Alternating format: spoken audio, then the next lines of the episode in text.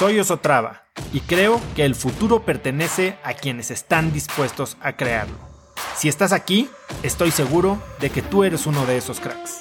Una persona que toma acciones de impacto todos los días, que aprende y prueba cosas nuevas, que ataca sus miedos y sobre todo, que vive la vida en sus propios términos.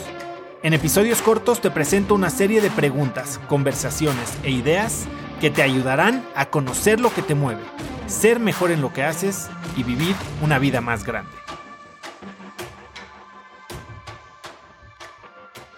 ¿Y cómo puedes entonces tú volverte más una líder, una mentora, una manager que una operadora y una gerenta, ¿no?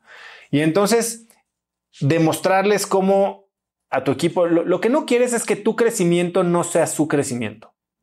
El chiste es que cuando tú crezcas, ellos puedan asumir un poco de las responsabilidades que tenías tú. Y eso a la gente la llena.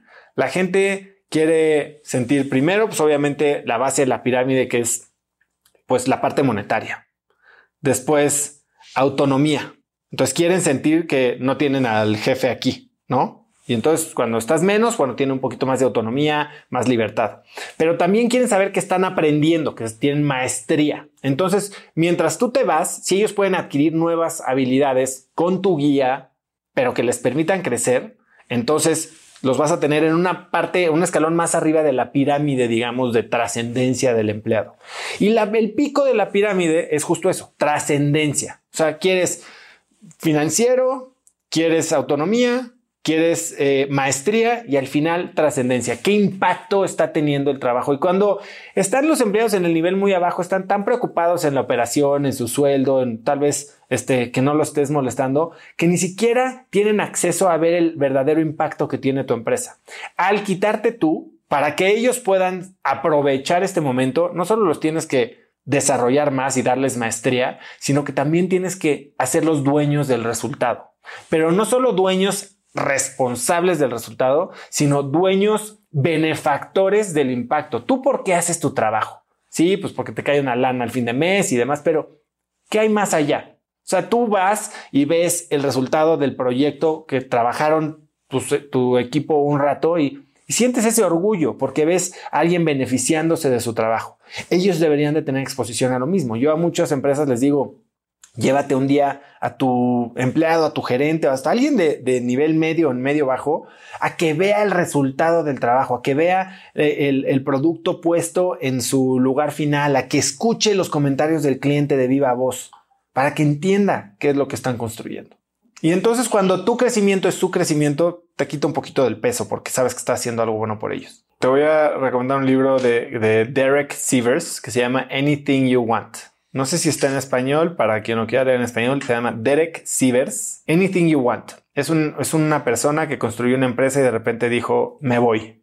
Y, le, y cómo hizo este proceso de delegar toda la operación a su familia, a su familia, a su equipo. Y cómo cuando se quitó de en medio, la empresa creció mucho más. Y la clave está, y lo hablo en el módulo de, de delegar, no estamos hablando de negocio, estamos hablando de delegar. Hay que delegar enseñando a, tus equipos no cómo hacer las cosas, sino cómo pensar sobre el resultado. Es bien diferente darte un manual A, B, C, D, paso 1, paso 2, paso 3, paso 4, a decirte lo que buscamos, lo importante se ve así. Tú hazle como, como quieras. Ah, tienes que enseñar a la gente a pensar como tú y no a actuar como tú. Porque tú no siempre actúas igual pero tú sí piensas de una manera, ¿no? Tienes claro el resultado que buscas.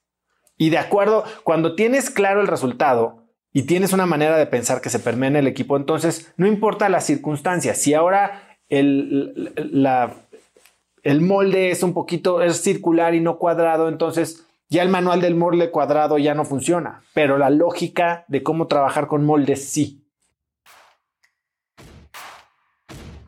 Conecta conmigo en Instagram como arroba osotrava y dime qué te pareció este episodio.